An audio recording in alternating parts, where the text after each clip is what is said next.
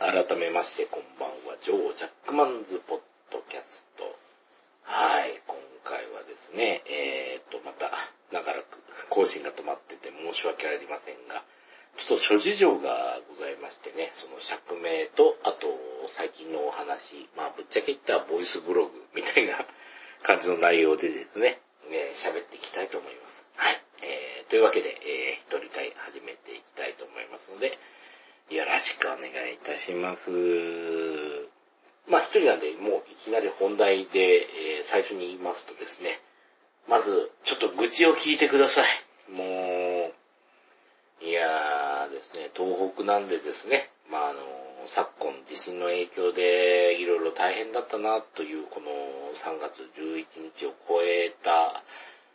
後ですね、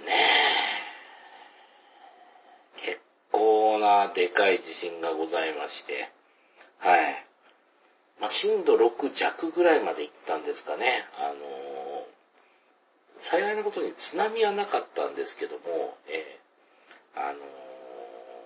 ー、で、その、もう一つ言った停電もありませんでした。はい。で、あと断水もなかったんですけども、じゃあ家の方はっていうと、家の方もですね、ちょっと物が落ちた程度のダメージだったんですよね。まあ、あの、ぶっちゃけて言うと、うちですね、あの、非常にあの、震災を経験したというわけではないんですけども、あの、昔からの非常に引っ越しが多いですね、の人生を送っておりますので、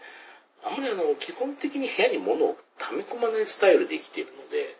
まあ、あの、さほどダメージはないんですよね。まあ、あの、震災の時の家のダメージも、まあ、あの、えー、物が壊れるとはほとんどなかったんですけども、えー、なんでまあ今回もまあそんなもんだろうと。まあ家に帰ってもあのガスも出る、動くし、電気もつくし、水も出ると。まあまあ、まあまあまあまあ、まあまあまあ、という感じだったんですけれどもね。これがね、務先の店に行ったらば、まあまあ、ダメージがすごいの。いやー、勤務先って言ってもあの、ゲームセンターやってるんですけどね。うん。そこのダメージがひどくて、まずやっぱりですね、あの、お店の中であの、もしも火災が起こったために、あの、スプリンクラーがあるんですよね。うん。あの、火が出たら水でブシャーって消すやつ。周りが全部折れてましてね、そしたらまあ水がドバーですよ。ええ。まあ地震の起こった時間に営業してなかったからですね、あの、OK とはいえもですね、まあ、水浸しですよ、事務所から何からもう、ね、書類関係とかぐちゅぐちゅですよ、もうぐちゅぐちゅのぐちゅぐちゅですよ、もう。いやー、と思っても、まあまあまあまあ、なんとかなんとか、まあまあ今日は営業できないけど営業再開に向けて、まあなんとか頑張りましょうや、と思って、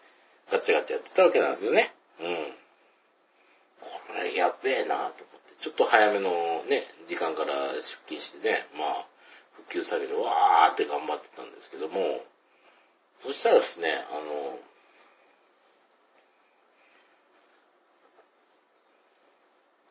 えー、っとですね、店に上がるためのエスカレーターもぶっ壊れてたと。いやいやいや、ちょ待てよ待てよでもでも、まあまあまあ、揺れて止まってたら、エレベーターぐらいは動くんじゃないの？と思ってたら、それも壊れてましてね。いやー、うちの店ちょっとね、割と変な作りでね、エスカレーターとエレベーターがなかったらお客様の動線っていうのがないんですよね。っていうか階段がないんで。うん。いや、あの、確かに、あの、えー、非常階段はあるんですけども、それってあくまで非常階段なんで。ああ、うん。終わったという感じになりましてね。うん。で、えー、そもそもそんな大ダメージ受けて、あの、スプリンクラー壊れたのに、果たして営業ができるのかという問題になりましてね。消防法の関係で。うん。ちょっとこれまずいんじゃないのっていうのでね、あの、どえらい感じになりましてね。で、まあ、その後ですね、ずっとね、あの営業再開の見えない、えー、復旧作業っていうのをずっとやってたんですけれども、まあ、その後もひどかった。いやー、まずスプリンクラーが初日折れて水浸し。これはまだ、あの、我慢しましょう。まあ当然そんなのね、あの私分かってますんで、あの、まあというかあの、えっ、ー、とですね、営業してない時に地震が来たんで、まあそれは水かぶってもまあ大丈夫なんですよ。うん。これ何度か経験ある。それはセーフなんですよ。うん。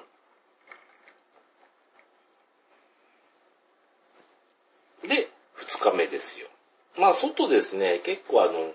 雪とか、うん、結構ね、あの、雨がザーッと降ってたんですよね、東北の3月とはいえ。うん。で、結構な雨が降ってて、降ってるな、降ってるなと思って、中でこう作業してたんですよね。まあ当然あの、こんな状況だから電気入れられないなということで、空調も使えないなっていう感じで作業してたんですけどもね。うん。まあ寒いなぁと思いながらやってたらですね、なんかあの、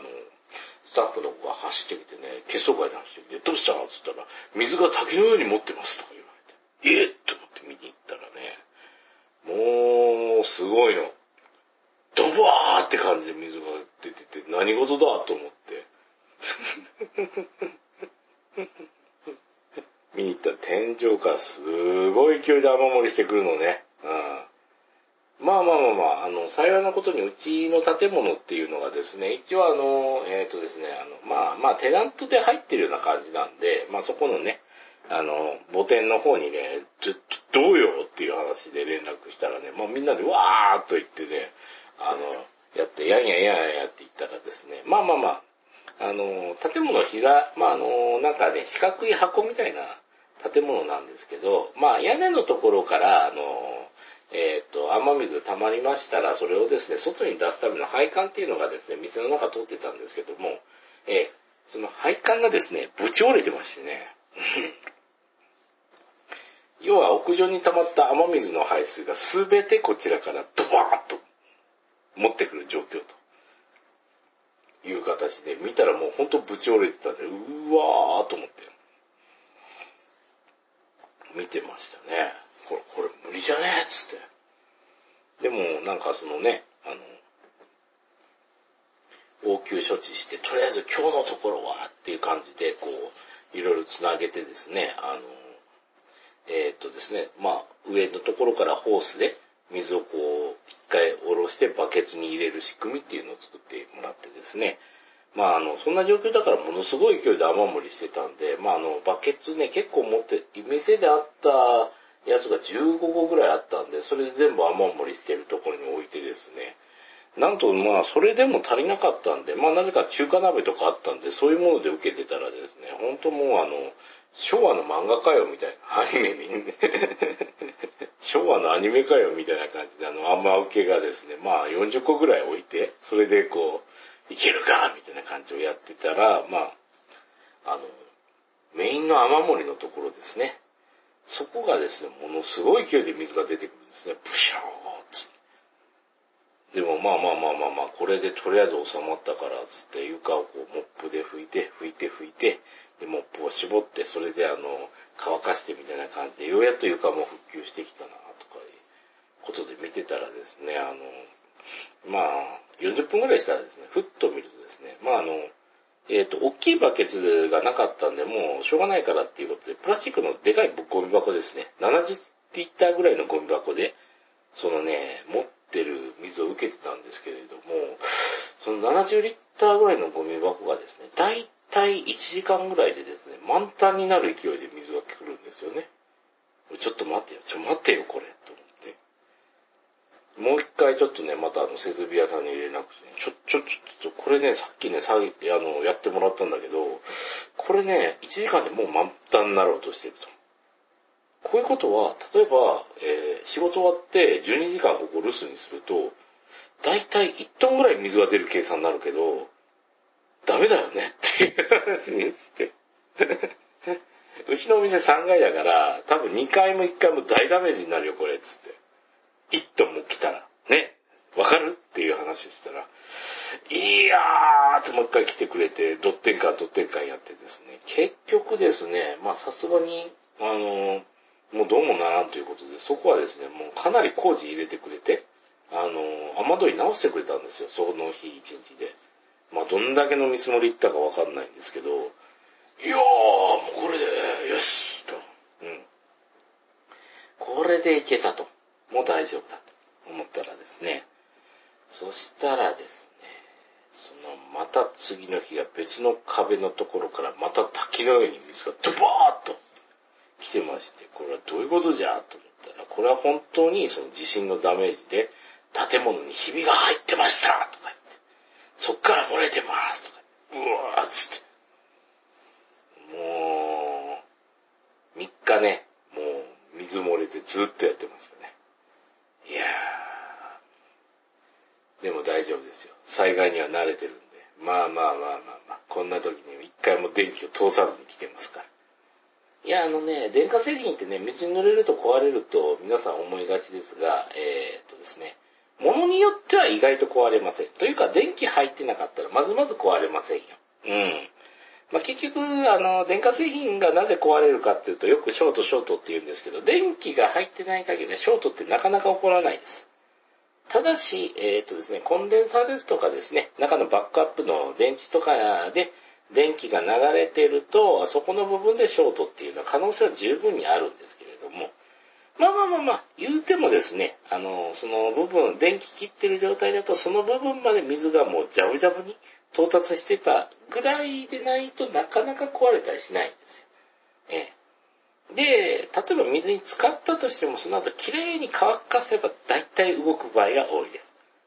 まあ、あの、電源入れてる状態で水にジャムをしたらぶっ壊れますけども、まあ、そうでない限りは結構動く可能性が非常に高いんで、まあ、油断せずに何日か時間を置いて電気入れればまずまず動くんですよね。うん。まあ、それは経験済みなんで、まず、余震はそれで壊れたとしても、その回路だけ変えればいけるんで、意外とね、復旧はね、あの、分かってる状態であれば、そこまではきつくないって感じでしたよね。しかし、まあ、まあ、大変。もう、なんかほんとね、あの、えー、被災地みたいな感じになってましたね、あの、震災の時の。いやー、震災の思い出語りね、一度このラジオでやりましたけど、ぶっちゃけ私、あの、震災の時ですね、仙台離れて、あの、前橋の方で仕事してたんで、そこまでは食らってなかったんですけどね。あだから、この震災の片付け的なことがぐちゃぐちゃになったところを、こう、あの、瓦礫どけたりみたいなことっていうのはちょっと経験をしてないんで、あれなんですけども、今回経験させていただきましたね。え ー、もう水もぐちゃぐちゃになったところで、いやー、いやー、もうかわいそうなのは、まあ、あのね、あの、うちのスタッフさんとかね、もう全然普通のあの、ね、あの、お店で働いてるみたいなところから、こんな被災地ボランティアみたいな仕事させて、まあ申し訳なかったなと思うんですけどね。まあでも会社の方偉かったのはですね、だからといって、あの、シフト通りには、あの、出勤やら、やってましたんでね。いや、まああの、夜の方はですね、さすがにあの、夜フルタイムは無理なんで、これぐらいの時間でちょっと勘弁してくれよという感じの、えー、シフトをこうですね、提唱して、その間入ってもらうみたいな感じでやってたんですけれども、うん。まあまあまあまあまあ、それでもなんとか、うん。維持してなんとか回してましたけどね。うん。いやでもまあ、ひどかったなうん。まあでもですね、今あのー、もう、とりあえず5日前ぐらいにはですね、うん、あのー、店も乾いて、あとはまあ、あの、諸手続きとかありましたけど、あの、消防署の許可が下りたんでですね、まあお店の方を再開しましたんで、まずはなんとかね、あの、首、なんとか繋がったなと。もうこれ一月ぐらい休んだら我々死んでましたんでね。そこの部分だけは逃れたんで。うん、いやー、大変でしたというね、近況の特に面白くもない口でした。いやー、もう、とりあえず店やってるけど恐ろしいな。うん。ちなみにあの、エレベーターしか、あの、動いてない状況で、まあまあまあ、どう考えてもエスカレーターからお客さん来るからね、あの、言うても、1割、2割じゃないかっていう感じで、まあ油断した感じでこうね、店開けたらね、全然普段と変わらないぐらいお客さん来ちゃって、もう、みんなびっくりしちゃって。春休みだからお客さんめっちゃ入ってね、もうなんかびっくりしちゃってね。うん、いやー、あんまり関係なかったね、つって。うん、その辺は本当にもう感謝でしかございません。ありがとうございます。って。いやー、まあ最初に知ったのがですね、そんな感じで結構地震と時でダメージ受けてますっていうのが一つで、まあ、それで結構大変な感じだったんで、ちょっと更新もね、だーっとできなかったみたいな感じですね。いやいやいやいやいや、まあ、皆さんもお気をつけてっても、地震はどうもならんのでね。まあまあまあ、そうなった時に、あの、びっくりしないよ心臓をトントンしとくぐらいしかちょっと 対策がないんですけれどもね。まあ、あおすすめはできないんですけど、まあ、あんまり、うん、あの、生活に対して物は増やさん方がええですよという ぐらいしかアドバイスはないんですが、はい。うん、なところでした。はい。まあちょっと最初にしたかった話はその話というところでですね、結構地震のダメージは今回はでかかったですよ、というお話でした。うん。で、まあ、あの、ここからちょっとね、あの、良いお話というか、あの、自分の中でですね、ちょっとですね、すごくこう、えっ、ー、と、皆さんにもためになる話かと思うんですけれども、えっ、ー、とですね、あの、ぶっちゃけ言うとダイエットの話なんですよ。うん。でもダイエットというよりもですね、これはあの、ガジェットの話になってくるんですけれども、えっ、ー、とですね、ま、あの、自分もよく聞いてるあの、BS モテモテラジ袋のですね、えー、豚尾さんがですね、まあ、今あの、ラジオじゃなくて YouTube の方で配信しててですね、そこで話を聞いてたんですけど、あの、えー、スマートウォッチの話をされてましてですね、えー、非常に興味深いなと思ってたんですけど、まあ、あの、スマートウォッチといえば、あの、まあ、アップルウォッチですよ。ええあちらですね、まああの、値段見たらもう5万とかするんで、まあこれ無理だよと思ってて、全然あの、自分のね、あの、眼中に入ってなかったんですけども、まあ豚尾さん曰く、まあ、あの、シャオミのやつ、まあ中国のメーカーですね、あの、シャオミさんとかのやつは、大体ですね、えっ、ー、と、3000円ぐらいで買えるものがあるっていうのを聞いて、えっと思って、いや、うちのあの、えー、チプカジより出し、安いじゃんと思って。まあ、あの、えー、チープなカシオっていうので、チップカシっていうブランドでやってるんですけども、まあまあまあ、要はあの、むちゃくちゃ丈夫で長持ちなんで、まあそれも3000円ぐらいで買えるし、まあなくしてもダメージが、あの、あんまないっていうことで、えっ、ー、と、時計なくしがちな人に、こう、大人気みたいな チープカシオっていうブランドなんですけど、それと同じ値段でスマートウォッチ買えるんだと思って。うん。まあ、それがびっくりしたのが一つ目なんですけど、で、二つ目としてはですね、あの、機能っていうのが結構すごくて、まず体温が測れますよと。ええー、で、まあ、あの、その動いたあの、歩幅とか測れますよと。まあ、脈拍も測れますよと。ええーそれからですね、まあ、あの、血中酸素濃度ですね、えー、これも測れますよと。えー、で、それって何、血中酸素濃度って何よっていう話になったら時に、まあ、あの、まあ、血の中に酸素がどれぐらいあるかみたいなのが見れるんですけども、まあ、普段何の意味もない、ない、あるかもしれないですけど、まあ、あの、問題なのは、その、えっ、ー、とですね、まあ、今、あの、流行ってるあの、コロナウイルス。こっちに感染した時ですね、まあ通常あの、測ると99%ぐらいなんですよね。血中酸素濃度みたいなのがあって。それが99とか出てるんですけど、うん。それがね、80ぐらいまで下がるらしいんですよね。コロナになったら。あ、じゃあ、あの、その、それ測れば、俺コロナかどうかがすぐわかると。いうところですね。まあ、あの、自分の方の安物のウォッチにはないんですけども、それ以外にあの音楽を止めたり、あの再生止めたりとかリストから、うん、好きな音楽を見たりですとか、もしくはあの、えっ、ー、と、携帯にあの LINE とか、あの、設定したら通話とかの着信があったらそれを知らせてくれる機能があるとか、うん。あとは、あの、まあ、あれですね、スマホ側のアプリで設定すればものすごい量ですね、あの、えっ、と、1日にアラームを入れる。まあ、リマインダーとして使えるっていうのもいいですよね。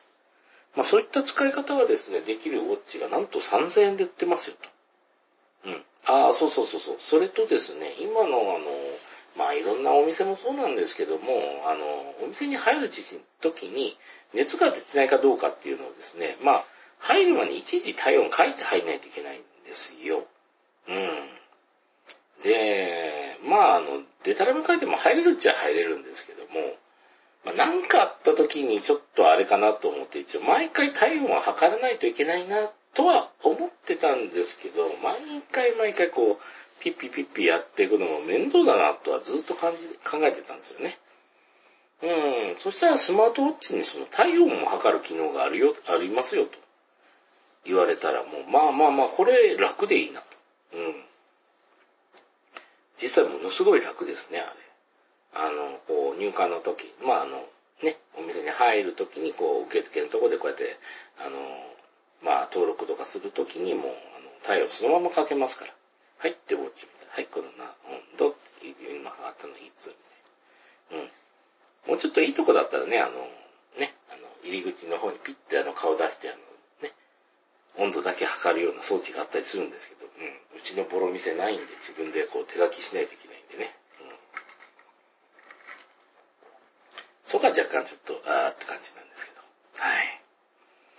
いやー、そんなところでですね、まあ、スマートウォッチがですね、まあ、そのお話聞いて3000円っていうところで、えっと思って、実際自分もね、速攻であの、楽天の方で買いまして、まあ、楽天ポイント全部使いで、あの、まあ、2000円台とかでね、買ってね、これはすごいんじゃないかと思いましてね。いやー、つけてみてですね、思ったんですけどね、これ実際すごいですね。うん。すごい。3000円切ってこの機能はほんとすごい。いやー、まあね、まああのー、睡眠時間とかもですね、あの、これ、ね、時をまあこのスマートウォッチつけて寝たらですね、一応測れて、どれぐらい自分が、あの、熟睡できてるのか、熟睡できてないのか、みたいな判定もできるんですけども、ただ起きててダラダラしててもそこは睡眠でカウントされたりすることがあるので、そこはあんまりちょっと使えない機能なのかな、みたいなところあるんですけども。でもスマートウォッチすごいですよ、これ。うん。まああの、何がすごいか、何が一番驚いたかっていうと、あの、スマートウォッチをつけた状態で、まあ、常時脈拍と、その、歩いた歩数とか、そういうのをずっとですね、モニタリングしてくるので、くれるので、まあ、結論から言うと、自分の1日使ってる、えー、っとですね、消費カロリーっていうのがわかるんですよ。ここちょっと大事なんですよ。ええ。で、えー、っと、二つ目がですね、まあこれはスマートウォッチのアプリの話になるんですけども、えー、っと、今流行りのですね、あの、アスケンさんっていうアプリをですね、最初使ってみたんですよ。で、何がすごいか、何がいいかなと思ったら画像をですね、撮影したらそれで勝手にカロリーを算出してくれると。これすげえんじゃないかと。で、喜んでですね、あの、ダウンロードして、えー、喜んであの、写真で画像を撮って、それであの、うわ、こ、あの、これでもう楽だつって実際楽だったから、これすごいんじゃないかなと思ってたら、あの、一週間ぐらいですね、無償で画像のね、あの、保存期限が切れますとか言われて、あーって、まあ、それで一生懸命あの無償で、そういった AI 診断できるものあるかと思って、すごい調べたんですけど、やっぱないというものがあって、一回ね、やっぱ金払わないとダメかと、月に440円払わないとダメかっていうことで、一回消したんですよ。うん。でもですね、その、スマートウォッチのことを考えたら、ちょっと待てよと。スマートウォッチで出る方のカロリーは全てわかるよな。で、アスケンの有料を使えば、入る方のカロリーも全てわかるよな。で、どういうことかっていうと、あの、人間取ったカロリーと消費したカロリーで、で、消費したカロリーの方が多ければ、どうやっても人間痩せるんじゃないか。ということをちょっと思いつきまして。まあ、人体実験として、まあ、そのスマートウォッチと同時にですね、アスケンのアプリ入り直して、ちょっと有料登録してみたんですよ。ええ。ですんで、実際ですね、あの、維持費としてはアスケンさんの440円はかかってるんですけれども、まあ、それ以外はもう払い切ったんで、来月からこうね、焼却が、原価焼却が始まるという話でしかないんですけれども。ええいや、ねこれね、ちょっと試してみたら、あのいやーダイエットやらななやらななとは思ってて、まあ、だらだらだらだらとこのね、あの、醜いにお肉をつけてたんですけれども、驚いたことにですね、あの効果が、まあ、出る出る。えっ、ー、とですね、もう全部記録していくとですね、アスケンさんのアプリのすごいところは、栄養素までいって栄養バランスまで見て、それであの大丈夫かどうかみたいな話で、ガンガン出てくれるので、ああ、そういうことか、つって、一応実炊はしてるんですけど、実際栄養バランスどうなんだろうって言ったら、まあまあひどいものだったんで、そこを直しつつですね、まあ実際にこの食える量っていうのを選定しつつですね、消費カロリーとか見ていくとですね、まあ、あのー、赤字にするように、ね、ずっとね、心がけてはいたら、まあ、痩せるのね。いやー、あのね、もう160ちょっとしかないのに70キロ台あったんで、まああの、要はひどい体型だったんですけれども、そっからサクサク来てですね、もうあのー、すごい時はね、一時期64キロ台に突入したんで、ええー、え、7、7キロ減みたいな。うん。それもね、あの、一月ぐらいで7キロ減って、ちょっとすごくない？みたいな話で。うん。って思って、ねーってね、まあぶっちゃけ言うとね、自分ね、あの、自分の糖尿病がございましてね、あのまああのね、普段それで行くとですね、まあ怒られてるんですよ。その数値の方が悪くて。で、まあ血糖値で行くとですね、まああの、糖尿病っていうのはですね、ある一つにあなたは糖尿病ですって宣告される感じじゃなくてですね、まああの、空腹時血糖っていうのを測りまして、で、普通の人間の場合あの、えっ、ー、と、90ぐらいなんですよ。上がっても空腹の時にね。で、その時点で120あるあなたはアウトという感じなんですよね。まあ血糖値が高いと。空腹時って普通はもっと低いんですけど、あなたの血糖値高いですよ。もうこれダメですねっていう感じで、なるのがまあ一般的な診断なんですよね。で、今ちょっと今日たまたまかもしんないからちょっと1ヶ月後ぐらいにもう一回測ります。ね、みたいな感じで、もう一回測って、はい、120、はい、血糖病、糖尿病、みたいな感じの、えー、っとですね、あの、診断になっちゃいます。そういうウイルスとか誰々に感染して、いや、なってしまった、みたいなパターンもあるにはあるんですけど、ぶっちゃけ言うと、あの、そうですね。血糖値2回ですね。時間を置いて測って2回ともアウトだったら、はい、あなたアウトです。という感じの宣告になります。はい。まあ、まあ、それは知らないんですけども、まあ、それが全然ずっと悪くてね、あの、もう主治医の先生に鬼のような感じの顔で、ずーっと怒られたりするんですけど、わざわざお金払って怒られに毎月来てるっていうのがだいぶ苦痛で、かといってダイエットもなーっていうところで指針がなかったんだよね。うん。いや、食わなきゃ痩せるっていうのはあるけど、食わなきゃ痩せた時に、なんかあの、糖尿病の場合、あの、ぶっ倒れる危機先生もあるとか、そういう話も言われてね、あの、低血糖っていう症状で、まああの、そうですね、あの、お腹が減ってる時に食べると、血糖値が急上昇するんですよ。急上昇するとどうなるかっていうと、あのね、もうほんとね、えー、と、感覚としては眠いっていう感じなんですけど、あのー、ほんとね、意識がね、途切れる、まあ気絶する感なんですね。あの、流れてたらむちゃくちゃ死ぬほど眠い、カクンとか言ってなるって。まあ本人は寝てる感じなんですけど、その間って気絶なんで、ちょっとあの脳とかその、すべてによってよろしくないんですよね。現象としては。なんでね、血糖値スパイクってやつですね。それが起こると、あの、結構やばいですよとただ寝る前に飯をいっぱい食ったら、もう、クーンとくるんで、寝やすいっていう利点はあります。ただそれは寝てるのかっていうとちょっと違うっていう状態なんですけど、まああの、本人的には気持ちよく寝れはするんですよね。うん。その後ものすごいいびきをかいて倒れてるんで、ちょっとやばい状態ではあるんですけど、血糖値スパイクを利用すると、まあ寝れるは寝れますよという 部分ではありましたね。まあ、これ全然体に悪いって全然おすすめもしないし悪い話なんですけどね。なんか変な話、それなんで不眠知らずではあったんですよね。うん。いいか悪いかは置いといて。えー、まあ、眠ではないね。うん。気絶してるから。な、にちゃんとかでありますね。ドカ食い気絶部っていう。あれ、あれです、あれです。うん。で、あれができると。まあ、だからどうしたっていう話なんですけど。いやー、まあ、あんまりそこの辺で悩んではいなかったんですけれども、まあ、数値は高いまま、まあ、だらだらと毎月1回ぐらい主治医さんのとこに通って怒られるって生活してたんですけどね。まあ、最近ちょっとまずいんじゃないかっていう出来事が何個かありましてね。まあ、一つはですね、あの、えっ、ー、とですね、ちょっと合併症と思わしき、あの、放火試験って病院に一度かかりましてね、まあ、どういう感じになったかっていうと、まあ、あの仕事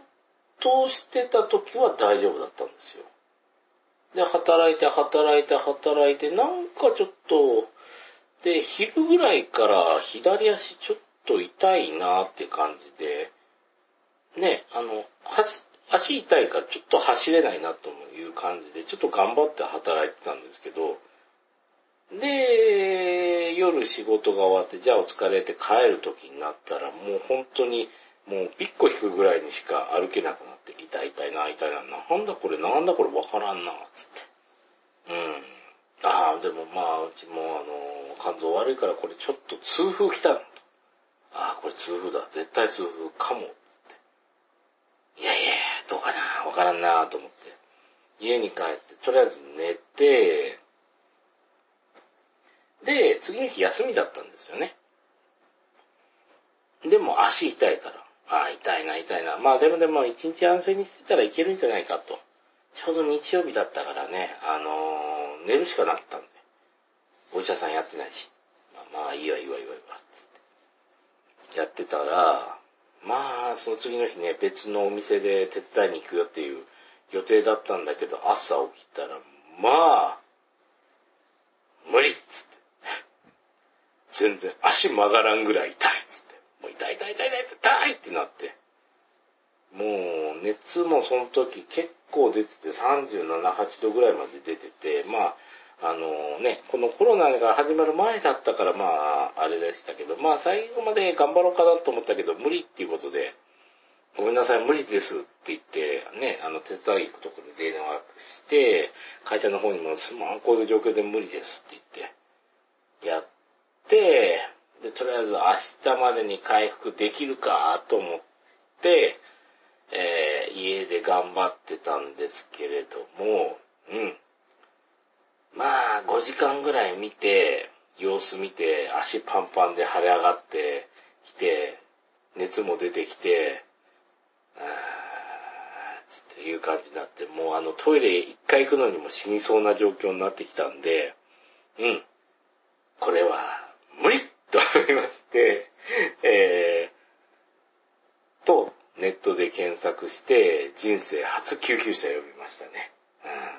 これ前に一回入院から退院した時のラジオでも言ったような話なんですけど、えー、いやー、で、その時はまだ痛風だと思ってたんですよね。とりあえずあの病院に担ぎ込まれて、痛風ってあの発作が起こった時になんかそれ用の薬をぶっ込んだら、あの、割と簡単に痛みが引くというのを聞いてたんで、それでいけばその次の日ぐらいに復旧できるんじゃないかと。うん。淡い期待を持ってたんですよね。でも、あの、一応ネットで調べて、万が一入院になった時用にっていうことで、あの、救急車を呼ぶと同時に自分のお着替えですとか、持っていくものとか、スマホの充電器とか、えー、ニンテンドースイッチとか、全部がっつり用意して、うん。保険証とか、そういうのをがっつり用意して、それで、よし、もう大丈夫バンって電話かけて、救急隊に連れられて、これ入院道具一式でこうで、つって。はい、全部お願いしますっていう感じで。お、おーって感じで。で、あとこう開けたらここの鍵でこう、ちょっとロックしてくださいっていう感じで。お願いして救急車に乗りました。いや、まあそんな意識もはっきりした状態で救急車呼ぶのありなのかなしなのかっていう問題あったんですけど、まあ、それは呼ぶ前 Q&A っていうところで、あの、うん、119番通報、えー、するかどうか迷った時の電話っていうのがあったんで、確かそこに電話かけて、ちょっと無理かも、こういう状況で無理かも、歩けないんで無理かも、車運転できないし無理かも、中華タクシー呼んで行くのも、もうどう、受け入れ先もわかんないんで無理かも、っていうのを相談したら、あ、救急車で OK です。っていうことで許可もらいましたんで。うん、そっからまあ119番して、あガリガリここでこういうことを相談して、みたいな形で言って、来てもらいましたね。うん。あんまり近所が気にしないで別にあの、サイレンつけて来てもらいましたけど。いやー、それね、あの、合併症を起こるのがですね、あの、この糖尿病の中でヘモグロビン A1C っていう値がございましてですね、まあ通常の人はまあ6ぐらいなんですよ。で、糖尿病の人が7ぐらいで、えー僕の方はですね、8超えてたんで、まあまあまあ、毎回あの、そのね、主人に鬼のような形相で怒られて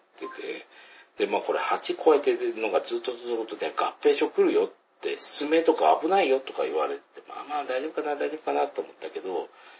そのね、放火試験やったことで、うん、ダメですねっていうのが分かりまして。いやー、なんとかせなな、せななとは思ってたんですけどね。まあそんなこんなでですね、スマートウォッチとこのアスケンさんっていうところで、ちょっとこれ可能性があるんじゃないかという形でやってですね、そしたらまあ体重スルスル痩せましたわ。うん。でね、それでね、ちょっとね、あの、行ったんですよ、今回、主治医さんのところ。まあ、これですね、あの、えっ、とですね、まあ、そこに行ってたのがですね、一月ほど前なんですね。まあ、体重はそこの時で結構減らした状況で行ってですね、で、まあ、の、そこで、あの、測って、で、結果が出るのがその一月後みたいな感じで、まあ、あの、前の月の成績、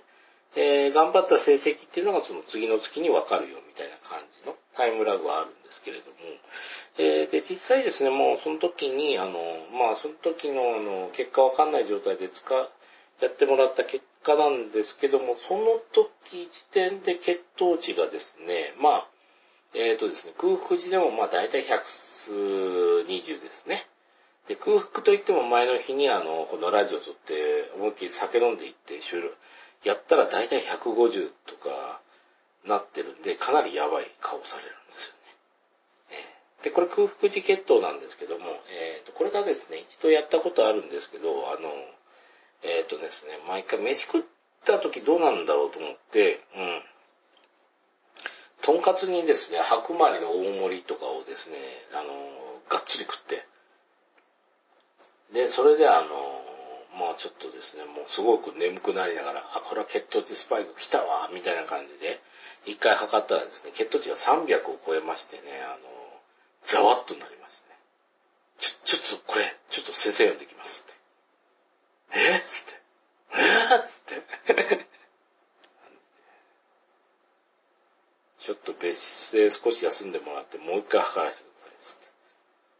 て。で、あの、ガクンとなって、起きて、もう一回測った時にもうちょっとマシなっつうか、それでも180ぐらいあったんですけどね。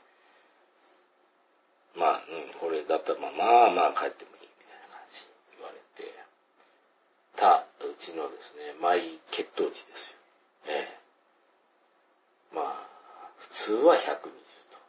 本気出せば300超えもいけるぜ、みたいな。うん。俺のですね、あの、ね、あの、血糖値なんですけど、うん。今回ですね、その、うん。えっ、とですね、まあ7キロ減の時にですね、じゃあどうよ、つって、やってみたらですね、なんと、90まで下がりました。うん。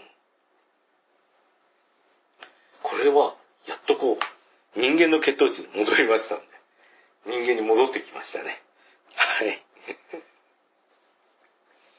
で、まああの、ヘモグロビン A1C の値もですね、あの、えっ、ー、と、8から切って、あの、7.7まで先月時点で下がってましたんで。いやー、この生活今月も続けてるんですね。もうちょっと下がってるんじゃないかなということで、今日期待をしてるんですけども、まあちょうどですね、今日頑張って通院してきたんで、その辺のですね、結果が出てしまったので、えー、そのご報告も含めてちょっとやってますね。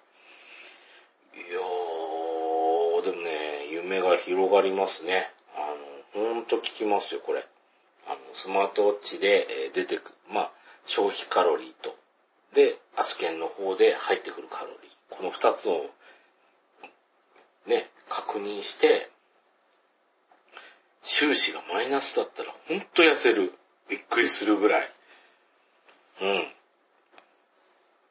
あと血糖値も下がって、ヘモグロビン A1C も下がったんで、いや、これはすごいわ、と。ええ。あともう一つね、びっくりしたのが、あの、これね、あの、サウナなんですよ。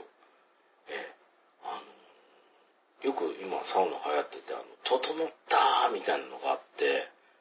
よく言うんですけど、あれってまあ、まあ、あの、あれじゃないかな、つって。うん、あの、ね、幽霊が見えるとかと一緒で、まあまあまあそう言ってるだけだろうなってずっと思ってたんですけども、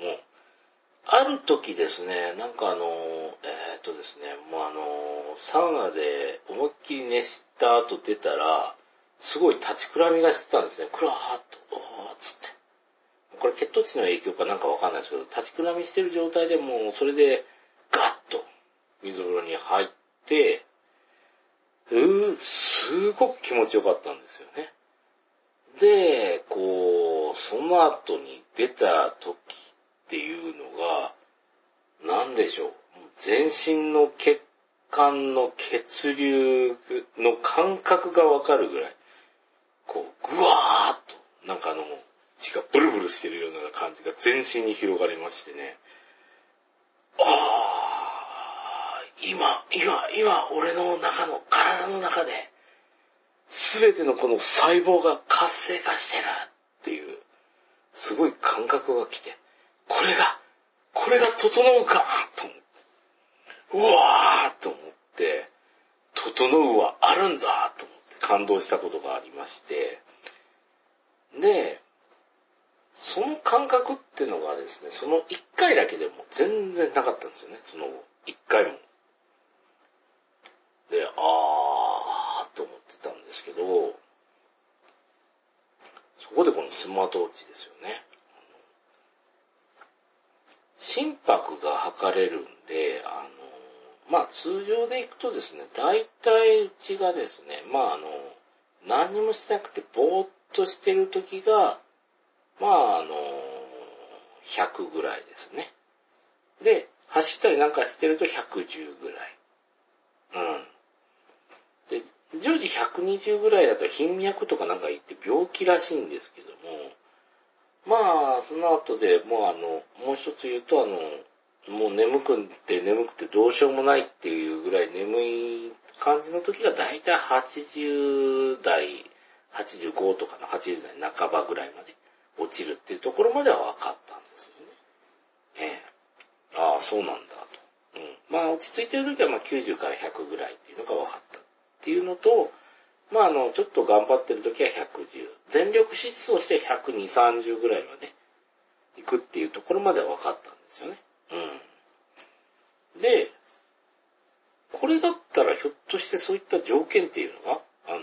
自分のあの、その、心拍がいくらぐらいからいくらぐらいまで下げたら整うができるのかっていうのを数値でわかるんじゃないかっていうのがわかります。っていうことを思いましてね。まあ、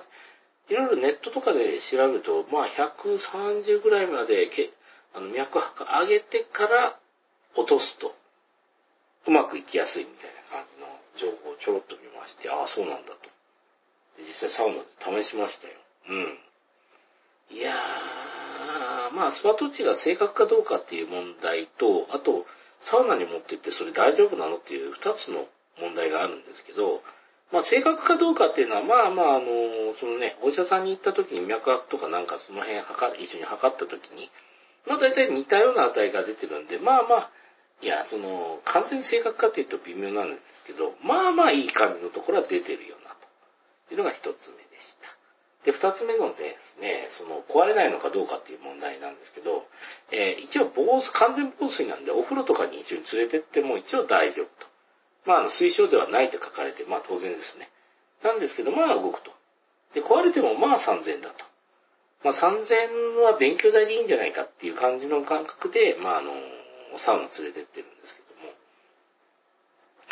ども。まあ、そうですね。ちょっとどれぐらいいけるのかと。いや、サウナでほんとギリギリ暑い。もう死ぬ。ああ、もう無理っていうぐらいまで入ると、だいたい心拍が自分の場合130まで上がりますね。ああ、もう無理無理無理無理無理っていう感じで。もう今までのサウナの入り方ってのは自分が入ったら、そのサウナにいるやつが全員出るまで俺が残ると。全員出て全員俺よりもね、あの、サウナ年齢年下しかいなくなったら俺がサウナの帝王だと。うん、サウナ皇帝になったと思って喜んで出てくっていうのがいつものサウナのパターンだったんですけど、えー、全員切り殺すまで俺は出ないぞと。でも甘かった。それだけだと心拍はそこまで上がらないと。だから己との戦いですね。心拍とにらめっこしながらサウナに入ってて、それで130って結構きつかったです。ね。周りを見ずに己とだけ戦って入るっていうのは。いやー、まあ、まあ、サウナもただのサウナなんで、まあ、ロウリュとかなんかあったらまたちょっとね、上がり方違うかもしれませんけど、うん。そんな感じでしたね。いやいや。で、その、130まで上がった心拍をですね、これを、あの、水風呂で一気にかけると。ダーッつって。そしたらまあ、本当にぐんぐん下がっていくのがわかるんですよ。いやー、それでこう見てたらですね、まあ大体まあ90代と。いやー、自分のリラックスしてるぐらいの心拍に一気に下げたんですね、130から。いやー、それもね、水風呂も大体ね、うわー、はいよしよ、オッケーオッケー、みたいな感じでいつも出てたんですけど、その時は心拍下がるまで絶対出ないぞと。普段より結構長い時間入ってたんですよね。うん。うおー、いけるいけど、まだいける、まだいける、まだいける、まだいけると。で、もう、手先とかブルブルするぐらい、こう、ガツガツに冷やして、やっと90になったなっていうところで、こう、ガバーッと上がって、椅子に座って、ふーっとしたらですね、その時にあの、整うの感覚がぐわーっと来たんですよ。ああ、全身が脈打ってるつって。血管が蘇る、血流が感じ、全身の血流を今感じている、みたいな感じで、来たーと思って。うん。いやー、自分のあのですね、これ、えチャンネル開きましたよ。これはいつでも整えますよ。ええこれは、なんて気持ちいいと。サウナに行ったら多分100発100中できるなっていう、自信を持ちましたね。ただ、整うと、そらくなんですけども、あの、心臓麻痺一歩手前を単に再現してるだけではないかなと。思うんですよ。うん。いや、めちゃめちゃ気持ちいいんですけど、これってそういうことなんじゃないと思って。うん。そこだけが整うって本当はどうなんだろうっていうので、ちょっと賛否は両論あるみたいなんですよね。気持ちいいけどこれって本当に体にいいのかどうかっていう議論はあるっぽいんですけども。いやー、でもね、あの、あの感覚は本当気持ちいいんでね。いやー、体にいいかどうか置いといて、ちょっとお勧めしたいところというのと、このスマートウォッチがあれば一応その感覚は割とつかみやすいかないうところですね。はい。いやー、以上が近況になりまして、ちょっと一人で49分も喋ってました。はい。では、えー、この辺りで締めたいかと思います。まあ、ちょっと次回の更新、まだまだちょっと縦断が許されない状況なんで未定なんですが、こんなところだと思ってくださいませ。それでは、またよろしくお願いします。